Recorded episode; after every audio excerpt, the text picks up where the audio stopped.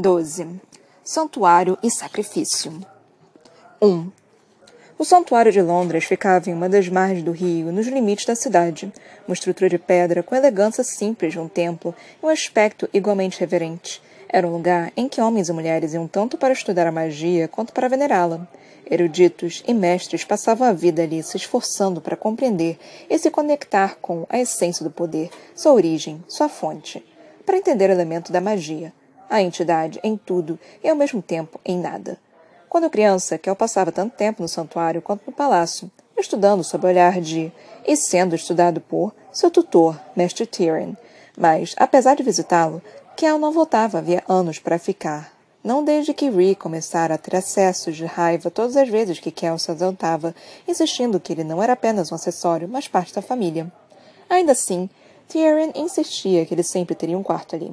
Então Kel mantivera a porta desenhada em uma parede, marcada com um circo simples de sangue e um X desenhado por cima. O símbolo de santuário. Agora ele e Lila, com um Ree ensanguentado entre os dois, chegavam ali aos tropeços, saindo do esplendor e do caos que se instalara no palácio e entrando no simples quarto de pedra. A luz de velas bruxuleava na parede de pedras lisas, e o cômodo em si era estreito, com teto alto e pouca mobília. O santuário desprezava distrações, então os aposentos privados eram guarnecidos apenas com o essencial. Kel podia ser Aven, abençoado, mas Tyrion insistia em tratá-lo como qualquer outro estudante, algo pelo que Kel era grato. Sendo assim, seu quarto não possuía mais nem menos objetos que os demais. Uma mesa de madeira encostada em uma parede, uma cama baixa estreita na outra, com um pequeno criado mudo ao lado. Nesse criado mudo, queimando, como sempre queimara, havia uma vela infinita, o quarto não tinha janelas, apenas uma porta, e o ar possuía frieza de lugares subterrâneos, de criptas. Um círculo estava gravado no chão, símbolos rabiscados em volta das margens. Uma esfera de elevação, destinada à meditação. O sangue de Reed deixava uma trilha pelo cômodo conforme Kel e Lila o arrastavam para a cama e o deitavam o mais delicadamente possível. Fique comigo, continuava repetindo Kel. Mas os baixos sim e sem problemas, e como quiser, tinham dado lugar ao silêncio e uma expressão superficial. Quantos as raçares que eu tinha dito? As palavras mais uma vez tornaram-se um canto murmurado em seus lábios, em sua mente, em sua pulsação. Mas Reno estava melhorando. Quanto tempo demoraria para a magia funcionar? Tinha que funcionar. O medo cravou suas garras na garganta de Kel. Ele devia ter examinado a arma de Astrid, prestar atenção ao metal e as marcações nela. Ter ela feito algo para bloquear essa magia? Por que não estava funcionando? Fique comigo, murmurou ele. Rich tinha parado de se mexer. Seus olhos estavam fechados e a tensão deixava seu maxilar. Kel, disse Lara suavemente. Acho que é tarde demais. Não! falou ele, agarrando a cama. Não é! A magia precisa de tempo. Você não entende como ela funciona. Kel, precisa de tempo! Kel pressionou as duas mãos no peito do irmão e sufocou um grito. Não subia nem descia. Ele não sentia pulsação sobre as costelas. Não posso, disse ele, arfando como se também estivesse privado de ar. Não posso. A voz de Kel vacilou quando seus dedos se enrolaram na camisa ensanguentada do irmão. Não posso desistir. Acabou, falou Laila. Não há mais nada que você possa fazer. Mas não era verdade. Ainda havia algo. Todo o calor deixou o corpo de Kel. Assim como a hesitação, a confusão e o medo. Ele sabia o que fazer. Sabia o que tinha que fazer. Me dê a pedra, pediu ele. Não. Lala, me dê a maldita pedra antes que seja tarde demais. Já é tarde demais. Ele está. Ele não está morto vociferou Kel. Ele levantou a mão, trêmula, ensanguentada. Passe a pedra para cá. A mão de Lila foi até seu bolso e parou ali. Há um motivo para ela estar comigo, Kel, afirmou Lila. Droga, Lila, por favor! Ela soltou o ar pesadamente e pegou a pedra. Ele arrancou dos seus dedos, ignorando o pulso de poder em seu braço enquanto se virava para o corpo de Ree. Você mesmo me disse, nada bom pode vir dela. Falou Lila enquanto Kel colocava pedra sobre o coração parado de Ree e pressionava a palma da mão sobre ela. Eu sei que, é, que está triste, mas não pode achar que isso. Mas ele não conseguiu ouvi-la. A voz dela se dissolveu junto com todo o resto enquanto Kel se concentrava na magia que corria em suas veias. Salve-o, ordenou ele à pedra. O poder cantou em seu sangue, e uma fumaça verteu de seus dedos. Ela serpenteou pelo braço dele e em volta das costelas de Ree, transformando-se em uma corda preta enquanto envolvia os dois amarrando-os juntos, vinculando-os, mas Ree ainda jazia ali, imóvel. Minha vida é sua vida, pensou Kel. A vida dele é minha. Vincule a mim e traga-a de volta. Ele pôde sentir a magia faminta e ansiosa, pressionando, tentando entrar em seu corpo, em seu poder, em sua força vital. E desta vez ele deixou. Assim que permitiu, a corda preta apertou e o coração de Kel deu um salto em seu peito. Pulou uma batida e o coração de Ree a apanhou, pulsando uma vez sob o toque de Kel. Por um instante, tudo o que ele sentiu foi alívio, alegria. E então, dor. Como se estivesse sendo despedaçado, um nervo de cada vez. Kel gritou a se dobrar sobre o príncipe, mas não o soltou. As costas de Ree arquearam-se sob a mão de Kel, as espirais pretas da magia estreitando-se à volta deles. A dor apenas piorava, cravando-se por estocadas arrebatadoras de sua pele, seu coração, sua vida. Kel! A voz de Lara atravessou a névoa. Então ele a viu correndo, um passo depois dois, já o alcançando para pará-lo, para libertá-lo do feitiço. Pare, pensou ele. Kel nada disse, não levantou um dedo, mas a magia estava em sua mente e ouviu sua vontade. Percorreu-a e, e a fumaça verteu dele e golpeou Laila. Ela atingiu com força a parede de pedra e desabou no chão. Algo em Kel agitou-se, distante e abafado. Errado, sussurrou. Isso é. Mas então outra onda de dor o fez cambalear. O poder martelou em suas veias e sua cabeça pousou sobre as costelas do irmão conforme a dor o rasgava, pele e músculos, ossos e alma. Rhea arquejou, assim como Kel, seu coração pulando mais uma batida dentro do peito. E então parou.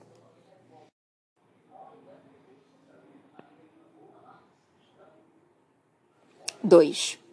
O quarto ficou mortalmente silencioso. A mão de Kel escorregou das costelas de Rhea e seu corpo caiu da cama no chão de pedra com um baque surdo.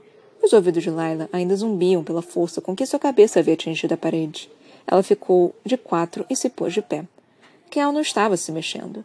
Não estava respirando. Então, após um instante que pareceu durar horas, ele respirou fundo, o corpo estremecendo. Assim como Ree. Laila soltou um palavrão de alívio enquanto se ajoelhava sobre ele. Sua camisa estava aberta, o abdômen e peito cobertos de sangue.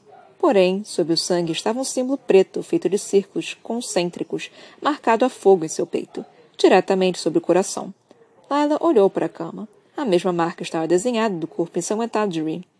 O que você fez? sussurrou ela. Ela não sabia muito sobre magia, mas tinha quase certeza de que trazer alguém de volta dos mortos estava definitivamente na lista das coisas ruins. Se toda magia tinha um preço, o que isso havia custado a Kel? Como sem resposta, os olhos de Kel se abriram. Lala ficou aliviada ao ver que um deles ainda era azul. Houve um instante, durante o feitiço, em que ambos se tornaram completamente pretos. Bem-vindo de volta, disse ela. Kel gemeu, e Lala ajudou a se sentar no chão de pedra fria. Sua atenção voltou-se para a cama, onde o peito de Ree agora subia e descia em um movimento lento, porém regular. Seus olhos foram da marca na pele do príncipe até a marca espelhada em sua própria pele, que ele tocou, estremecendo levemente. O que você fez? perguntou Laila. Vinculei a vida de Rhea à minha. Respondeu ele com a voz rouca. Enquanto eu viver, ele também viverá. Parece um encantamento perigoso. Não é um encantamento, disse ele baixinho. Ela não sabia se faltava a ele a força para falar mais alto ou se estava com medo de acordar o irmão. Chama-se um selo de alma. Encantamentos podem ser quebrados.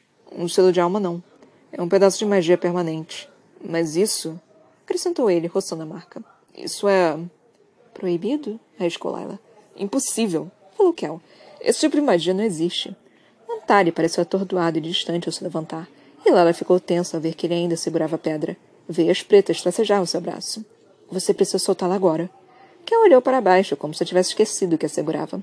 Mas, quando conseguiu abrir os dedos, o talismã não caiu. Fios pretos saíam da pedra, enrolando-se nos dedos dele e subindo para seu pulso.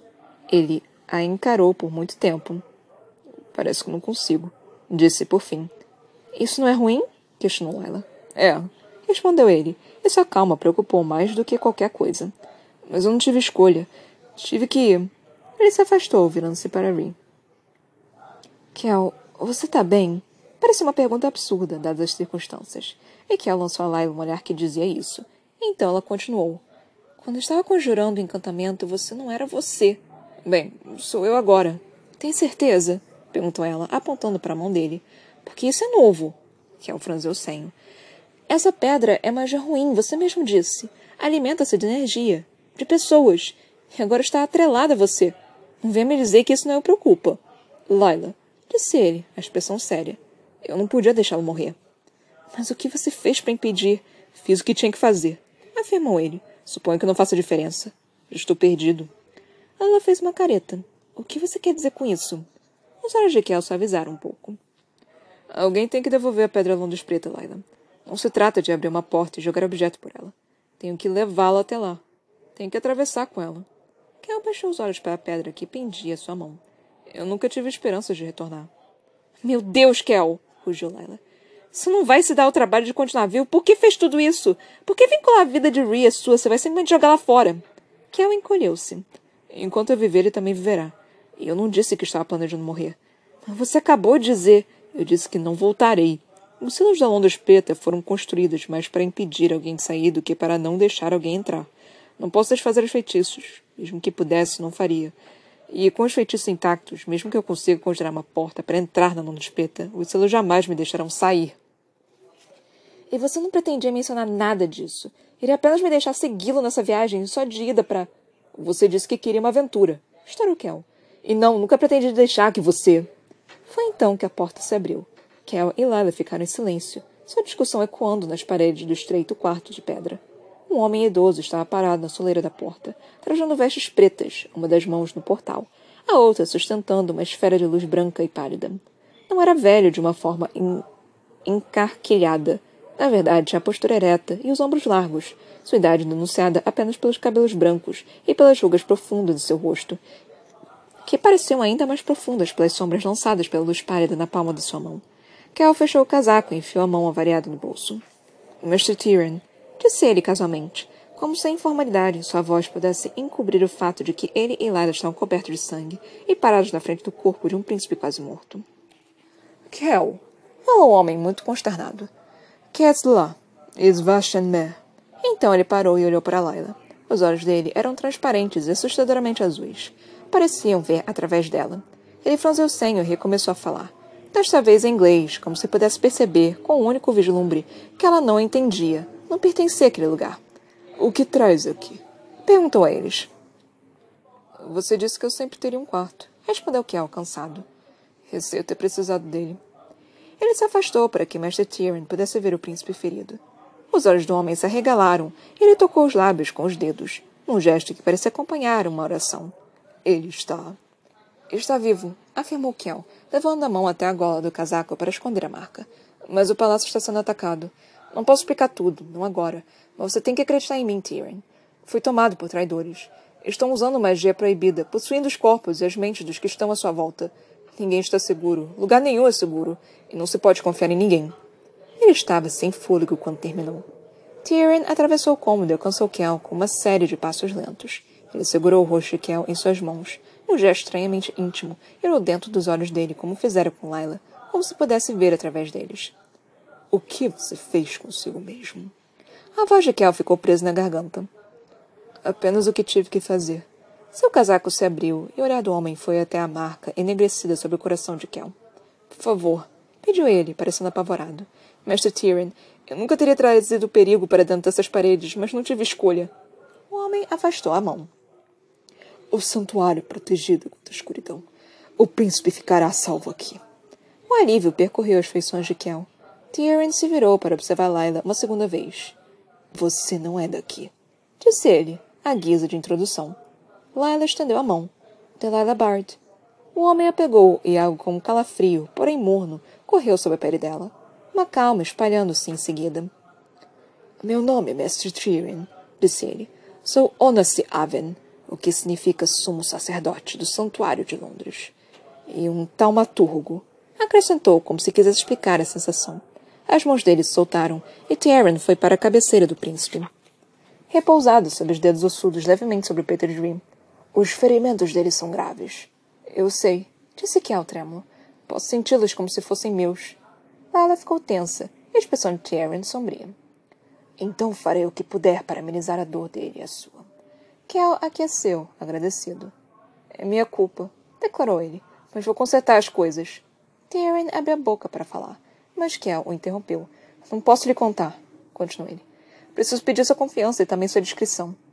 Os lábios de Tyrion tornaram-se uma linha fina. Vou levá-los aos túneis, falou ele. Dali vocês conseguirão encontrar seu caminho. Qualquer caminho de que precisem. Kel ficara em, ficara em silêncio desde que deixara o pequeno quarto. Não fora capaz de olhar para o irmão, nem dizer adeus. Apenas engolir em seco, assentira e virara-se para sair, seguindo o mestre Tyrion. Lala caminhava atrás deles, descansando o sangue, descascando o sangue seco de Ree dos punhos de seu casaco novo. Ela sabia que teria que sujar as mãos e as mangas mais cedo ou mais tarde. À medida que eles avançavam pelas entranhas do santuário na esteira do sumo sacerdote, ela observou Kel e também o olhar fixo dele em Tyrion, como se estivesse esperando que o sacerdote dissesse algo. Mas ele manteve os lábios fechados e os olhos no caminho à frente. Eventualmente, o passo de Kel começou a se arrastar até que ele e Layla estivessem lado a lado, atrás de Tyrion. Essas roupas querem bem em você, disse ele baixinho. Vou querer saber como as conseguiu? Lara inclinou a cabeça. Eu não as roubei, se é isso que está insinuando. Comprei de uma mulher no mercado chamado Cala. Kel esboçou um leve sorriso ao ouvir o nome. E como você pagou por elas? Ainda não paguei, retrucou Laila. Mas isso não quer dizer que não vou pagar. Ela desviou o olhar, apesar de não saber se teria chance. Vai ter sim, falou Kel. Porque vai ficar aqui. É ruim que eu vou, retrucou Laila. Você ficará segura no santuário. Não serei deixada para trás. Kel balançou a cabeça. Nunca pretendi que você fosse mais longe. Quando eu concordei em trazê-la, fiz com a intenção de deixá-la aqui, na minha cidade, para contar o que aconteceu comigo para o rei e a rainha. Ela respirou fundo, mas ele levantou a mão, que não estava machucada. E para mantê-la salvo. A Londres Branca não é lugar para uma habitante do mundo cinza. Não é lugar para ninguém. Eu decido isso, afirmou ela. Vou com você. Laila, isso não é um jogo. Já morreram pessoas suficientes eu não. Você está certo. Não é um jogo, urgiu Laila. É uma estratégia. Ouviu que a rainha disse sobre a pedra estar quebrada em duas? Você precisa se livrar dos dois pedaços. No momento, tem apenas um. O rei branco tem a outra, certo? O que significa que temos um trabalho a fazer. E é nós, Kel. Dois deles significam que deve haver dois de nós também. Você fica com o rei e eu cuido da rainha. Você não é páreo para Astrid Dane. Me diga uma coisa, você subestima todo mundo ou só a mim? É porque sou uma garota? É porque você é humana, explodiu ele. Porque você pode ser a alma mais valente e destemida que eu já conheci, mas ainda é muito mais feita de carne e osso do que do poder. Astrid Dane é feita de magia e maldade. Bem, isso é ótimo para ela, mas a mulher nem mesmo está no próprio corpo, está? Está aqui, divertindo-se na Londres Vermelha, o que significa que deve ser um alvo fácil. Ela lançou a Kel o melhor esboço de um sorriso. E posso ser humana, mas cheguei até aqui. Kel franziu o senho. É impressionante, pensou Laila, que ele não tenha mais rugas. Chegou, sim, disse ele, mas não irá além. A garota tem poder. Apontou Tierran sem olhar para trás. Lala ficou radiante. Viu? Ela se impertigou. Venho dizendo isso há tempo todo. Que tipo de poder? Perguntou Kel, arqueando uma sobrancelha. Não seja tão descrente, retrucou Laila. Não cultivado, respondeu Tyrion. Não cuidado. Não despertado. Bem, então vamos lá, Onassi Aven, disse ela, levantando as mãos. Desperte-o. O sacerdote olhou para trás e ofereceu a ela o espectro de um sorriso. Ele deve despertar por si mesmo, Delilah Bard. E se você o cultivar, ele vai florescer. Ela vem da outra Londres, falou Kel. Tierran não demonstrou surpresa. Daquela sem magia. Nenhuma Londres é completamente desprovida de magia, observou o sacerdote. E humano ou não, acrescentou Laila acidamente, Gostaria de lembrá-lo de que ainda está vivo por minha causa. Eu sou o motivo de a Rainha Branca não estar usando você como casaco. E tenho algo de que precisa. E o que é? Ela pegou a torre branca do bolso. A chave. Os olhos de Kel se arregalaram ligeiramente com a surpresa. Depois se estreitaram. Acha mesmo que pode escondê-la de mim se eu quiser tomá-la? Em uma fração de segundo, Lala tinha a torre em uma das mãos e a faca na outra. As soqueiras no punho brilharam à luz das velas enquanto a pedra zumbia baixa e constante, como sussurrasse para Kel. Tente, escarneceu ela. Kel parou de andar e olhou para ela. Qual é o seu problema? perguntou ele, parecendo realmente perplexo. Tem tão pouco apreço pela sua vida que a jogaria fora por algumas horas de aventura em uma morte violenta? Layla franziu o senho. Ela admitia que, no início, tudo o que queria era uma aventura, mas não era por isso que estava insistindo agora. Na verdade, havia percebido a mudança em Kel, visto como a sombra tomava conta de seus olhos quando conjurava aquela magia inteligente amaldiçoada percebido como era difícil para ele retomar seus sentidos depois. Todas as vezes que ele usava a pedra, parecia perder um pedaço maior de si mesmo. Então, não. Lara não iria com ele apenas para satisfazer sua sede de perigo. E não iria com ele apenas para lhe fazer companhia. Ela iria porque haviam chegado até ali e porque temia que ele não fosse conseguir fazer o que era preciso, não sozinho. Eu faço da minha vida o que eu quiser, respondeu ela, e não vou passá-la aqui. Não importa quão maravilhosa seja a sua cidade, nem quão segura. Fizemos um acordo, Kel. E agora você tem Tieran para contar sua história e curar seu irmão. Eu não posso ajudar Ree. Deixe-me ajudar você. Os olhos de Kel encontraram os dela. Você ficará presa lá, disse ele, quando tudo acabar. Lala estremeceu. Talvez, continuou ela. Ou talvez eu vá com você para o fim do mundo. Afinal, você me deixou curiosa. Lila. Os olhos dele estavam escuros de dor e preocupação, mas Lila apenas sorriu. Uma aventura de cada vez, falou ela. Eles alcançaram os limites do túnel e Tieran abriu um par de portões de metal. O brilho do rio vermelho abaixo chegou até eles. Estavam em sua margem norte e o palácio cintilava à distância, ainda cercado pela luz das estrelas, como se nada estivesse errado. Taryn levou a mão ao ombro de Kel e murmurou algo em arnesiano antes de acrescentar em inglês. Que os santos e a fonte de tudo estejam com vocês dois. Kel assentiu e pegou a mão do sacerdote com sua mão boa antes de adentrar a noite. Mas, quando Lila foi segui-lo, Taryn segurou seu braço. Ele olhou inquisitivamente, como se procurasse por um segredo. O quê? perguntou Lila. Como perdeu? indagou ele. Lila franziu a sobrancelha. Perdi o quê? Seus dedos envelhecidos pararam sobre o queixo dela. Seu olho.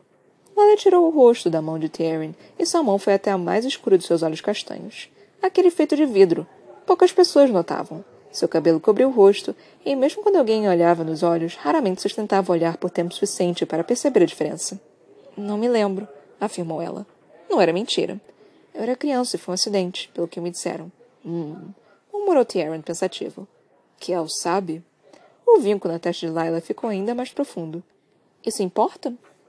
Depois de um longo instante, o velho senhor inclinou a cabeça. Não assentiu nem negou. Foi inclinar ambíguo. Creio que não, respondeu ele. Kel olhava para Lila, esperando por ela. Se a escuridão tomar conta dele, sussurrou Tyrion, você deve pôr fim à vida dele. O velho olhou para ela, através dela. Acha que consegue? Lila não entendeu se ele queria saber se ela tinha capacidade ou a força de vontade. Se ele morrer, afirmou ela, Ree também morrerá. Taryn suspirou. Então o mundo será como deveria ser. Continuou ele, triste. Em vez de como é. Lara engoliu em seco, aqueceu e foi se juntar a Kel. Para Londres Branca, então? Perguntou ela, assim que o alcançou, segurando a torre. Kel não se mexeu. Estava fitando o rio e o palácio acima dele. Ela pensou que o Antari devia estar memorizando a sua Londres, seu lar, proferindo suas despedidas. Mas então ele começou a falar. A base é a mesma em todos os mundos, disse, indicando a cidade. Mas o restante é diferente. Tão diferente quanto este mundo é do seu. Ele apontou para o rio e seguiu para o centro de Londres. No lugar para onde vamos, o castelo é ali. Atos e Astros estarão ali também.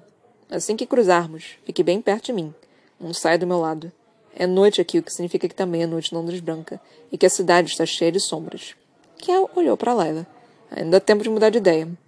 Layla endireitou-se e puxou o colarinho do casaco. Ela sorriu. Sem chance.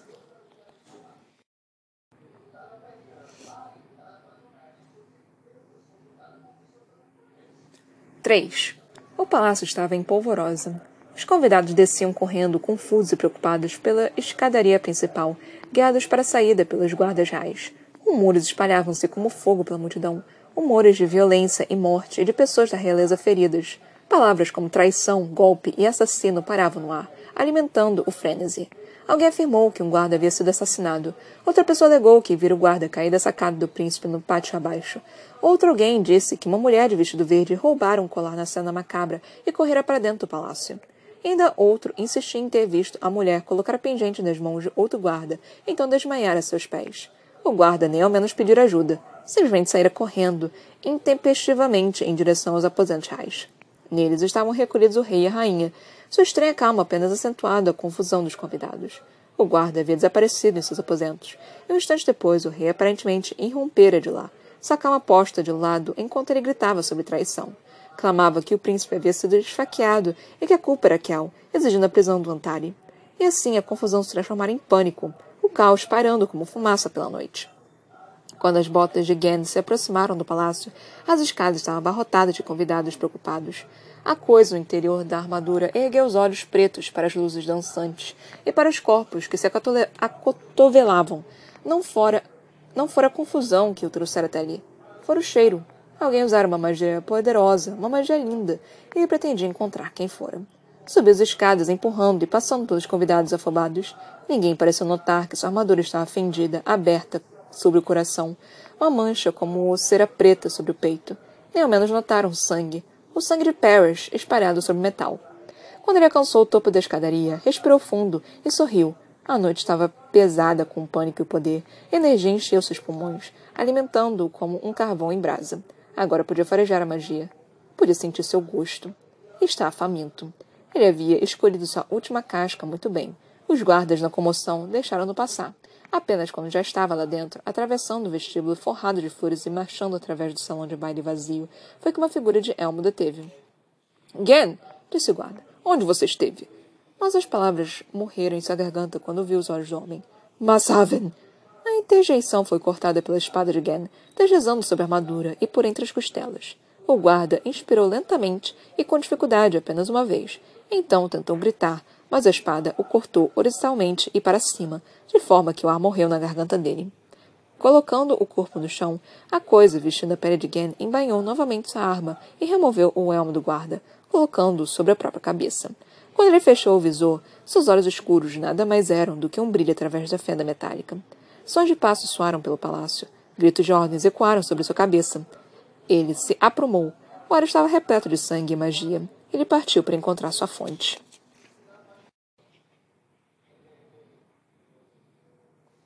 A pedra ainda cantava na mão de Kel, mas não da forma como fizera antes. Agora a melodia, o tamborilar de poder, parecia estar cantando em seus ossos em vez de para eles. A cada instante, ele a sentia nas batidas do próprio coração e na mente.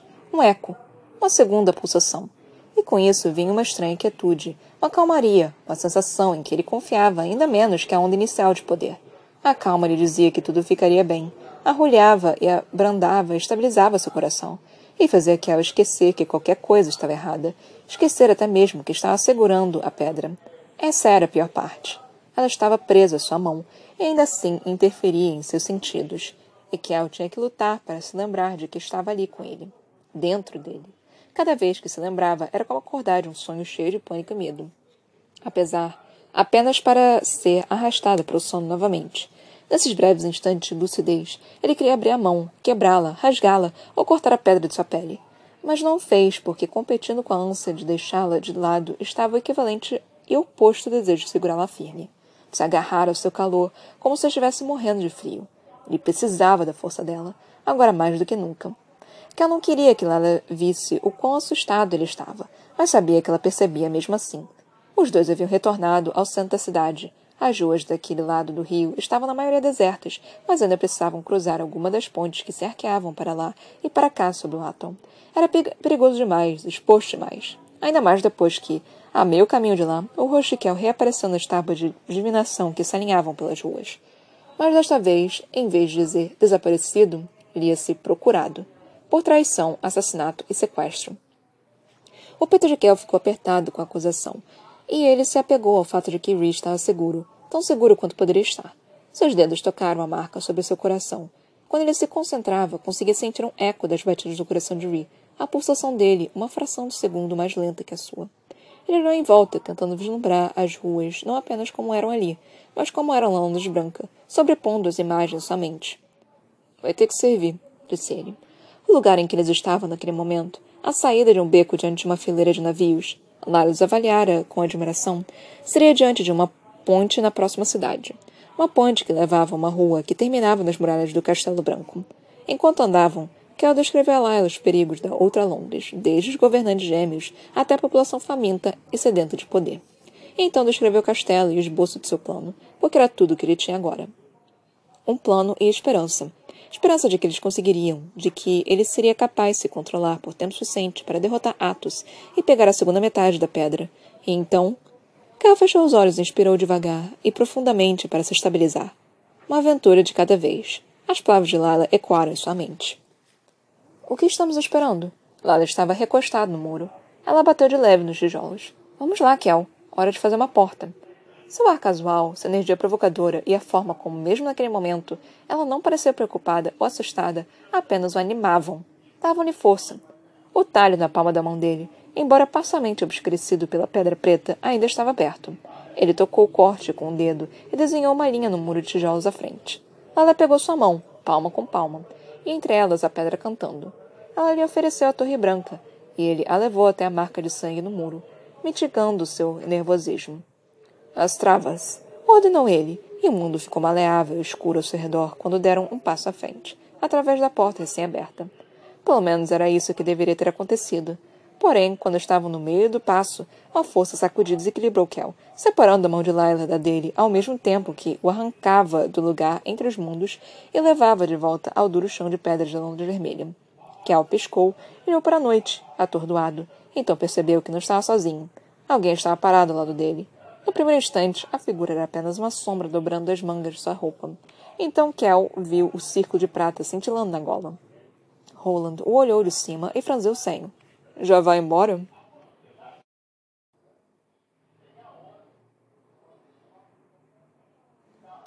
Quatro. As botas pretas de Lila aterrissaram na rua pálida. Sua cabeça girava um pouco pela mudança repentina. Ela se apoiou no muro, ouviu o som dos passos de Kel atrás de si. Bem, isso é um progresso, disse ao se virar. Pelo menos estamos no mesmo lugar desta. Mas ele não estava lá. Ela estava de pé no meio-fio, diante de uma ponte. O castelo branco despontando distância sobre o rio, que não era cinza nem vermelho, mas a extensão de água semi-congelada cor de pérola, brilhando turvo na noite escura. Ao longo do rio, lampiões queimavam com uma luz azul pálida que dava ao mundo um aspecto estranho sem cor e Laila, com suas novas roupas pretas, destacava-se tanto quanto uma luz nas sombras. Algo brilhou no chão perto de seus pés. Ela olhou para baixo, vendo a torre branca jogada na rua, salpicada com o sangue de Kel. Mas nada de Kel. Ela recolheu a torre e a colocou no bolso, tentando controlar seus nervos. Perto ali, um cão faminto olhava para ela com os olhos vazios.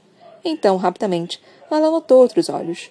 Nas janelas, portas e sombras entre débeis poços de luz. Sua mão foi até a faca com as soqueiras de metal. Kel? sussurrou ela, mas não obteve resposta. Talvez fosse como da última vez. Talvez os dois apenas tivessem sido separados e neste momento ele já estivesse a caminho para encontrá-la. Talvez, mas ela sentir o estranho puxão quando começaram a atravessar. Sentir a mão dele separar-se da sua cedo demais. O som de passos ecoou ela virou-se lentamente, mas não viu ninguém. Kel a advertira sobre esse mundo. Ele o chamara de perigoso, mas tantos aspectos do mundo de Lila encaixavam-se nesse termo que ela não havia levado o aviso muito a sério. Afinal, ele crescera em um palácio e ela nas ruas, e Lila pensara que sabia muito mais do que Kel sobre becos assustadores e homens ainda piores. Agora, de pé ali, sozinha, ela estava começando a achar que não lhe dera crédito suficiente. Qualquer um, mesmo bem-nascido, podia enxergar o perigo ali. Podia farejá-lo. Morte, cinzas e um ar invernal. Ela estremeceu, não apenas pelo frio, mas de medo, uma sensação simples e profunda de que havia algo errado. Era como olhar no olho preto de Roland. Pela primeira vez, Lara desejou ter mais que facas e uma pistola. Ovos Novrik! Soou uma voz à direita dela. Lara se virou e viu um homem careca, com cada centímetro de pele exposta, do topo da cabeça até os dedos dos pés, recoberto de tatuagens. Ela não sabia em que idioma ele estava falando, mas não parecia arnesiano. Era ríspido, cultural, e mesmo que ele não reconhecesse as palavras, conseguia aprender o tom e não gostou dele. Tovakos Nosteva, disse outro homem, cuja pele parecia um pergaminho à sua esquerda. O primeiro deu uma risadinha. O outro emitiu um sinal negativo, estalando a língua duas vezes. Ela puxou sua faca. Fiquem longe de mim, ordenou ela, esperando que seu gesto combinasse qualquer barreira idiomática. Os homens se entreolharam, então desembainharam as próprias lâminas. Uma brisa gélida soprou ela lutou para conter um calafrio. Sorrisos podres de escárnio romperam nos rostos dos homens. Ela baixou a faca. Então, em um movimento suave, sacou a pistola do cinto, ergueu-a e atirou entre os olhos do primeiro homem. Ele caiu com um saco de pedras. Ela sorriu antes de se dar conta do quão alto soara o tiro. Ela montara o profundo silêncio da cidade, até que o tiro coasse, a explosão propagando-se nas ruas. Portas começaram a se abrir por todos os lados à volta deles. Sombras moveram-se. Sussurros e murmúrios vieram das esquinas da rua. Primeiro um, depois dois, depois uma dúzia deles. O segundo homem, aquele com a pele fina como papel, olhou para o que estava morto, então para Laila. Ele recomeçou a falar num rosnado baixo amassador. Laila ficou grata por não falar sua língua. Não queria saber o que ele estava dizendo. Fagulhas de energia sombria crepitaram no ar à volta da lâmina do homem. Ela podia sentir as pessoas movendo-se atrás de si, suas sombras tomando a forma de silhuetas humanas, esquálidas e cinzentas. Vamos lá, Kel, pensou ela, enquanto erguia a arma novamente. Onde você está?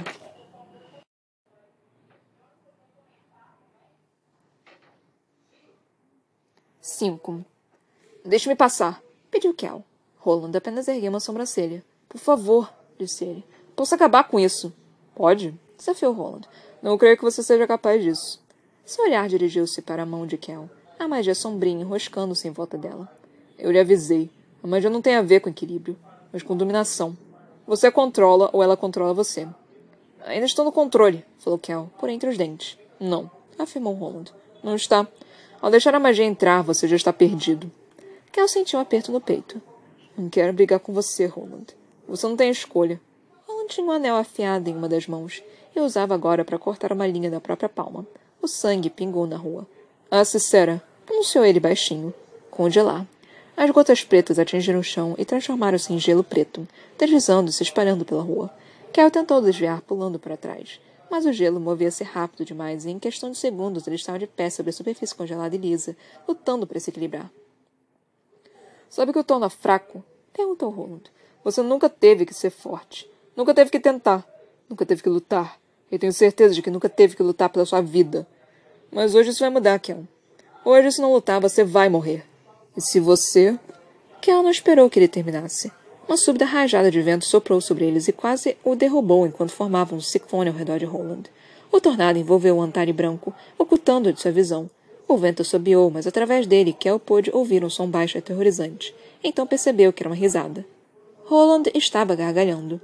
Um instante depois, a mão ensanguentada de Roland apareceu, dividindo a parede do ciclone. Então o restante dele saiu e a parede de vento desmoronou à sua volta. Arno é afiado e cortante, repreendeu ele. Não pode machucar. Não pode matar. Você deveria escolher seus elementos com mais cuidado. Observe. Roland moveu-se com tamanha rapidez e sutileza que foi difícil acompanhar suas ações. Reagir a elas era quase impossível. Em movimento único e fluido, ele caiu sobre um dos joelhos, tocou o chão e disse: Asteno. Quebrar. O chão de pedra sob a palma da mão dele espatifou-se em uma dúzia de estilhaços afiados, e, conforme Roland se levantava, os estilhaços erguiam-se com ele, parando no ar com os pregos haviam feito no beco. Ele dobrou o pulso, e os estilhaços dispararam pelo ar na direção de Kel. A pedra na sua palma zumbiu em tom de aviso. Ele mal teve tempo de erguer a mão, com o talismã brilhando, e pronunciar: Pare! A fumaça verteu e se estendeu à sua frente, apanhando os tilhaços em seu caminho e triturando-os até virarem pó. Kel sentiu poder percorrê-lo ao pronunciar o comando, seguido instantaneamente por algo mais sombrio e frio. Ele perdeu o fôlego com a sensação. Podia sentir a magia formigando sobre sua pele e por baixo dela. Então a comandou a parar, empurrando-a com toda a força até que a fumaça se dissolvesse. Roland estava balançando a cabeça. Vá em frente, Kel. Use a pedra. Vai consumi-lo mais rápido, mas você pode até vencer. Kel praguejou baixinho e conjurou outro ciclone, desta vez sua frente. Ele estalou os dedos com a mão livre. Uma chama surgiu em sua palma, e quando tocou o ar que esprelava, o apanhou, envolvendo o vento em fogo. O ciclone ardente queimou pelo chão, derretendo gelo conforme se dirigia a Roland, que estendeu a mão e fez com que a rua se transformasse em um escudo. Então, no instante que a chama se apagou, ele projetou o um muro na direção do outro Antari. Kel ergueu as mãos, lutando para controlar os paralelepípedos, e percebeu tarde demais que era apenas uma distração da grande onda de água que o atingia pelas costas. A onda vindo do rio acertou Kel em cheio, derrubando de quatro no chão. E antes que pudesse recuperar, a água agarrou e envolveu. Em segundos, Kel estava preso pela ondulação, lutando para respirar antes que ficasse completamente submerso. Ele lutou, encarcerando pela força da água. Acho que é você vivo, falou Roland, tirando a lâmina curva de dentro de sua capa. Ela insistiu nisso. A mão livre de Roland fechou-se em punho e a espiral de água estreitou-se, expulsando o ar dos pulmões de Kel. Mas tenho certeza de que entenderá se eu não tiver escolha senão matá-lo para conseguir recuperar a pedra. Roland avançou para ele com passos lentos e calculados sobre o chão recoberto de gelo, a lâmina curva pendendo ao seu lado. E Kel revirou-se e debateu-se, procurando por qualquer coisa que pudesse utilizar. Ele tentou convocar a faca na mão de Roland, mas o metal estava protegido e sequer estremeceu. Kel estava ficando sem ar, e Roland estava quase chegando a ele. Então, através do muro de água, ele viu a imagem ondulante de suprimentos de navio. a pilha de tábuas, mastros e o metal escuro de correntes atadas às colunas da ponte. Os dedos de Kel contraíram-se e o conjunto de correntes mais próximo projetou-se para frente, envolvendo o pulso de Roland e tirando-lhe a concentração. A água perdeu sua forma e desmoronou, e Kel despencou no chão, ensopado e lutando para respirar. Roland ainda estava tentando se desvencilhar, e Kel sabia que não podia se dar ao luxo de hesitar. Outro conjunto de correntes de outra coluna enrolou-se como uma cobra em volta da perna da cintura do Antari. Roland buscou a lâmina curva, mas o terceiro conjunto de correntes agarrou seu braço e o segurou firme. Aquilo não aguentaria, não por muito tempo. Que ordenou que um poste de metal em cima das docas voasse pelo ar e parasse a cerca de três metros atrás de Roland. Não posso deixá-lo vencer, disse Kel. Então é melhor me matar, rosnou Roland. Caso contrário, isso nunca vai terminar. Kel desembanhou a faca em seu antebraço e ergueu em postura de ataque. Terá que se esforçar mais do que isso, falou Roland, ao mesmo tempo que a mão de Kel paralisava no ar, os ossos imobilizados pelo comando do outro Antari. Era exatamente o que Kel estava esperando, no instante que Roland se concentrou na faca, que atacou, não pela frente, mas pelas costas, comandando a barra de metal a atingi-lo com toda a força. A barra zuniu pelos ares e encontrou seu alvo, golpeando Roland nas costas com força suficiente para perfurar capa, pele e ossos. Projetou-se pelo peito de Roland, metal e sangue obscurecendo o selo gravado a fogo em seu coração. A fivela de prata se quebrou e caiu em algum lugar, a capa curta deslizando nos ombros de Roland enquanto seus joelhos cediam. Kel se levantou com dificuldade ao mesmo tempo que Roland desmoronava na rua molhada. Uma tristeza sem igual o acometeu, enquanto ele se dirigia até o corpo do Antari. Os dois eram os últimos sobreviventes da espécie, uma raça em extinção. Agora ele era o único, e logo não restaria nenhum. Talvez fosse assim que devesse ser. Assim que tivesse que ser. Kel fechou os dedos em torno da barra de metal ensanguentada e a puxou para retirá-la do peito de Roland. Jogou o poste para o lado, o barulho abafado de seu tinido metálico, ritmado descendo na rua com batimentos cardíacos vacilantes. Kel ajoelhou-se ao lado do corpo de Roland, enquanto uma poça de sangue se formava sob ele. Quando tentou sentir sua pulsação, a encontrou. Estava fraca, porém desvanecendo-se. Sinto muito, disse ele. Parecia algo sem sentido se dizer, mas o fio de sua raiva havia ficado menos afiado. Sua tristeza, seu medo, sua perda. Todos ficaram entorpecidos em uma dor constante. Ele pensou que talvez nunca fosse abandoná-lo enquanto vasculhava a gola do casaco do Antari. Encontrava o artefato da Londres branca em um cordão ao redor de seu pescoço. Rolando sabia. Ele vira o ataque chegando e não o impedira. Antes que o metal atingisse pelas costas, Roland já havia parado de lutar. Fora apenas um segundo, mas suficiente para dar a Kel a oportunidade, a vantagem. E, no fragmento de tempo, após o metal perfurar seu corpo, antes que ele caísse, não fora raiva ou dor que perpassara o rosto, o seu rosto, mas alívio. Que arrancou o cordão e se levantou, mas não conseguiu abandonar Antari ali, no meio da rua. Seus olhos foram um artefato até o, o muro que o aguardava. Então ele arrastou o corpo de Roland e o colocou de pé.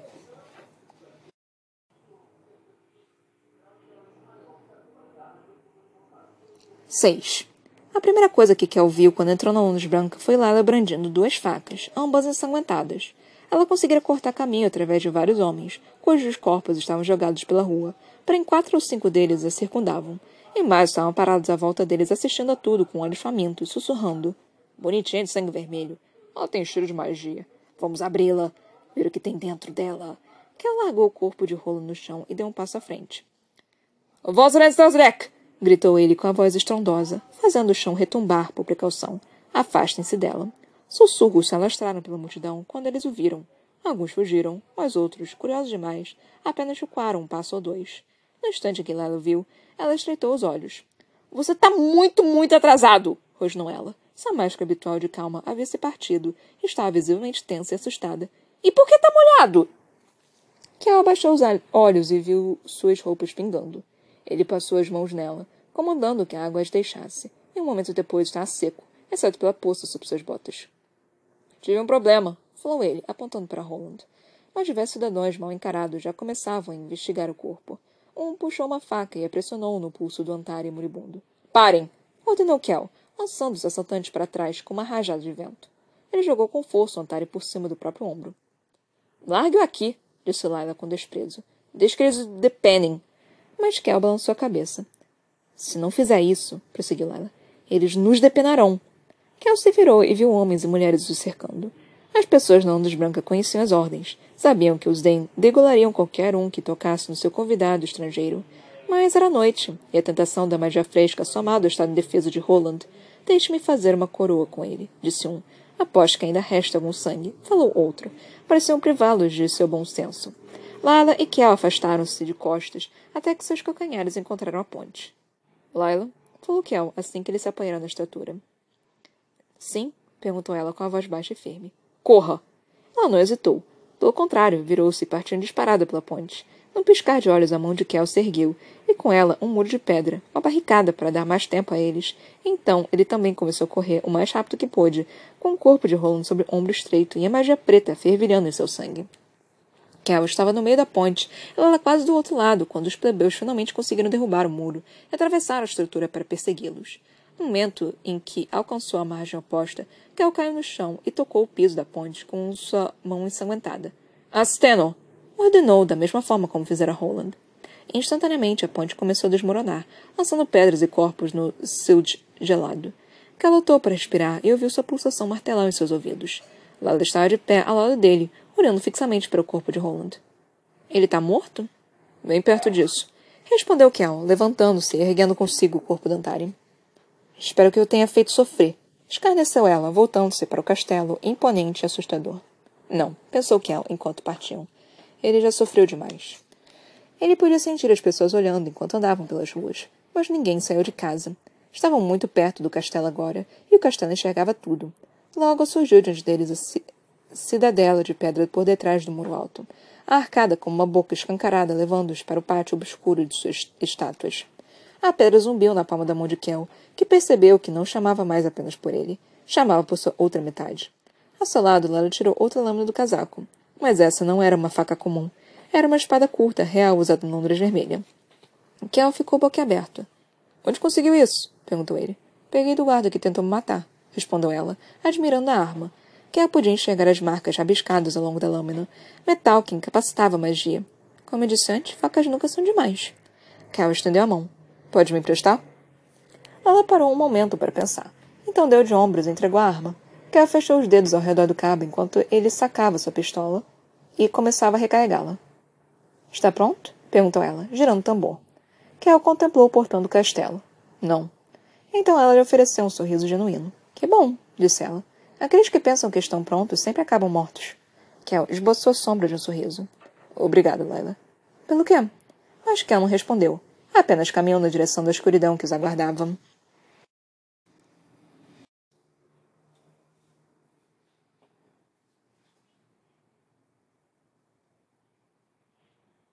Meu Deus, essa história tomou um rumo que eu tava, não tava esperando, cara.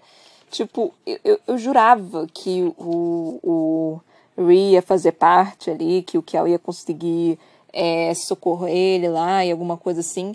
Mas não, no final das contas o que aconteceu foi o Kel basicamente, tipo, doou a alma dele pra, pro, pro Ree pra ele poder sobreviver. E, e tipo, a, a vida deles agora tá conectada. Se um morrer, ambos morrem. Então, tipo, está ótimo também. Pra quê? Por que isso, meu pai amado? E, e, o negócio tá começando a se complicar de uma forma que eu sou tô puta que pariu, como é que esse negócio vai se desenrolar? Que eu tô começando a ficar meio que ansiosa já. E, gente, de novo, eu sei que eu sumi. É, é final de ano, então eu tive que fazer absolutamente tudo é, tipo, eu ainda não acabei, só vou, comer, só vou ficar de férias dia 15. Então, tipo, semana passada eu tive que me concentrar na apresentação de dança que eu ia fazer, então eu tava realmente treinando, tava fazendo tudo. Aí sexta-feira eu fiquei com febre por causa disso. É, então, e sábado e domingo eu fiz as apresentações, tinha que chegar cedo para poder fazer questão de figurino, de dança, de maquiagem, de tudo. Então, ai, foi uma semana muito corrida. Ainda tive que, tive que fazer aula, porque ainda sou professora de inglês. É, tive que estudar para a prova também, porque vou ter prova quinta-feira, duas inclusive. Então, tive que conversar com professora, tive que conversar com o chefe, porque não tô sendo paga. Então, assim, é, tá, tá sendo complicado, gente. Foi, foi um cadinho complicado. Foi uma semana muito corrida, então não tive tempo. Eu precisei descansar, sinto muito. É, eu odeio desaparecer assim, mas desculpa, real, assim, não tinha como, realmente não tinha como. Eu precisava é, eu, com tudo que estava acontecendo, eu precisava deitar e descansar. Tipo, não tinha como, real, não tinha. Mas enfim, é, gente, só falta, tipo, dois episódios para terminar o livro. E, e, tipo, eu sumi bem no final do livro também. Isso foi ótimo, gente do céu, me odeio. É, Mas começou toda essa reviravolta que eu só tô tipo, meu Deus do céu, o que que tá acontecendo? Tipo, cara, o Kel agora tá com a pedra na mão dele. Eu não esperava que isso fosse acontecer.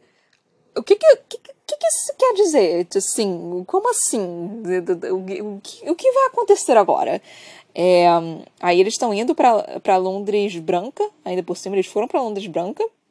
É, o, o Kel agora meio que vai ter que pegar outra pedra, a pedra, pedra da, das mãos de Atos. A, a, qual é o nome? A Londres Vermelha tá, tá um estardalhaço, porque tá, tá, tá todo mundo tá com magia preta, tá com magia branca, tá com magia não sei das quantas, tá com um rei possuído, tá com um príncipe sumido, tá com, tá com um príncipe quase morto, com a alma conectada ao irmão. Tá, tá, um, tá uma coisa assim que eu só tô, puta que pariu, ok. Então o negócio tá, tá lindo, tá, tá ótimo a coisa. Ah, então tá, tá, tá uma zona, puta que pariu. Tá tudo dando errado. Aí, tipo, o... eles foram, né? Tanto a, a Laila quanto o Kel foram pra, pra Londres Branca. E aí o Kel tá tipo, não, a gente vai pegar essa pedra, o gente do céu. O Roland tava certo, tipo, mano, o Kel não, não, não cresceu como lutador. Atos e, e Asta estão ali na, naquela vida desde que nasceram, basicamente. E eu não sei. Cara, de onde é que tá saindo essa magia do Kel? Tudo bem, agora ele tá com a porra da pedra preta na mão dele. Mas, gente, de onde é que tá saindo tanta energia? Eh, vocês não têm que descansar, não? Tipo, eu tive que descansar, gente. Eles não precisam descansar, não? Assim, tipo, a magia tá basicamente fluindo para eles como, sei lá, tá, tá roubando energia da, da pedra, tá roubando energia de, de, de, do ar, alguma coisa assim.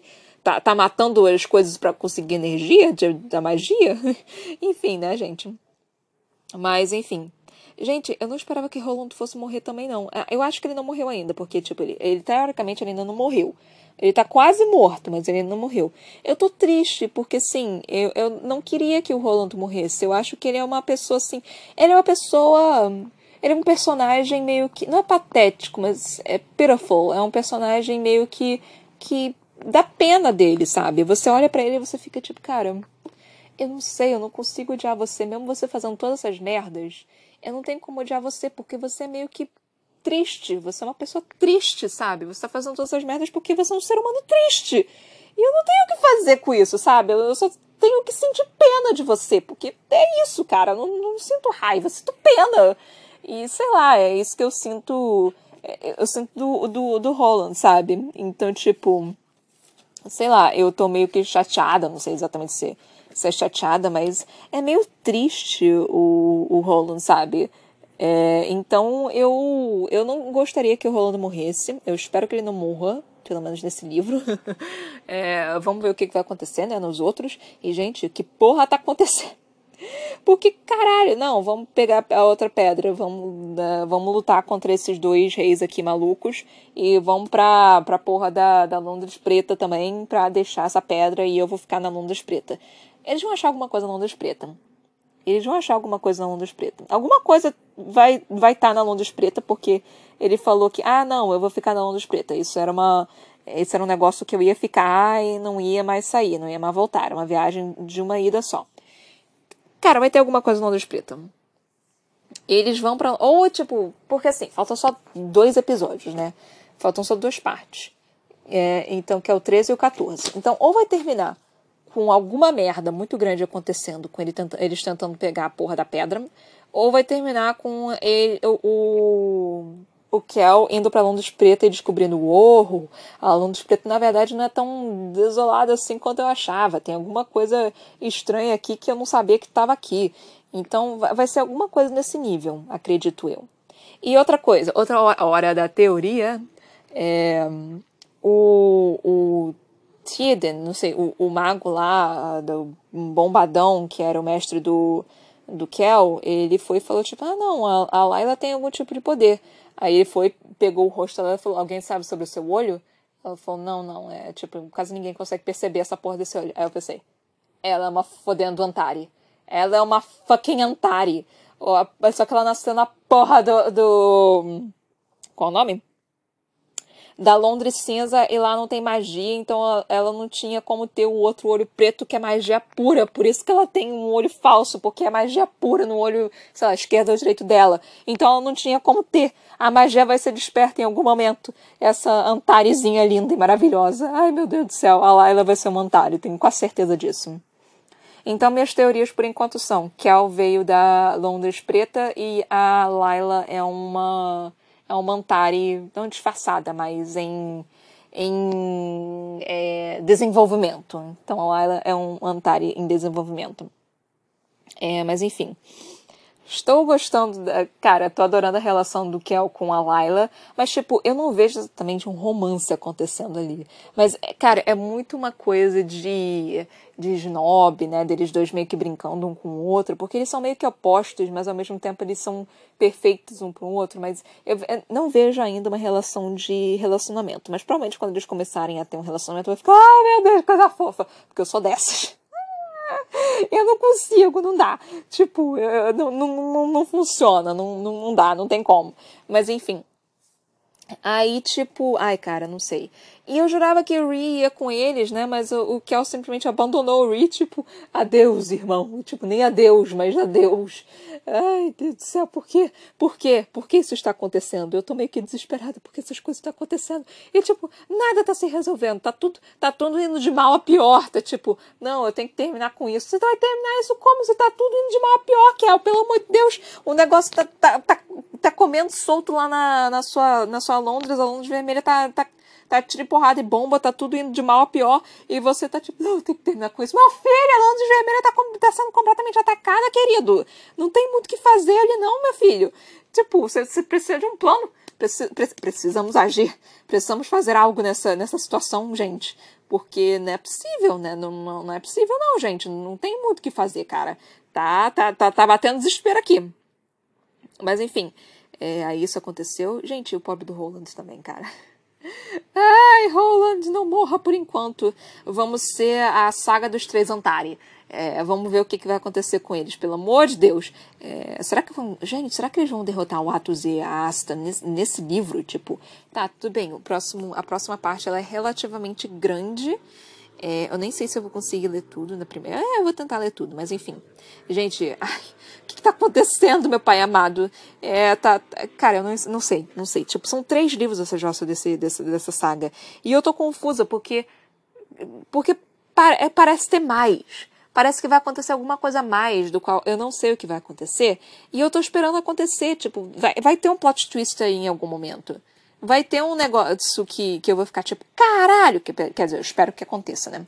Então, tipo, é, eu tô esperando isso acontecer, né? Porque, cara, a história tá se desenvolvendo num ritmo relativamente bom, sabe? A, a, história tá realmente indo de uma forma boa, é, as coisas estão acontecendo, tá tendo luta, tá tendo é, desenvolvimento de, de personagens e tudo. Então tá realmente interessante.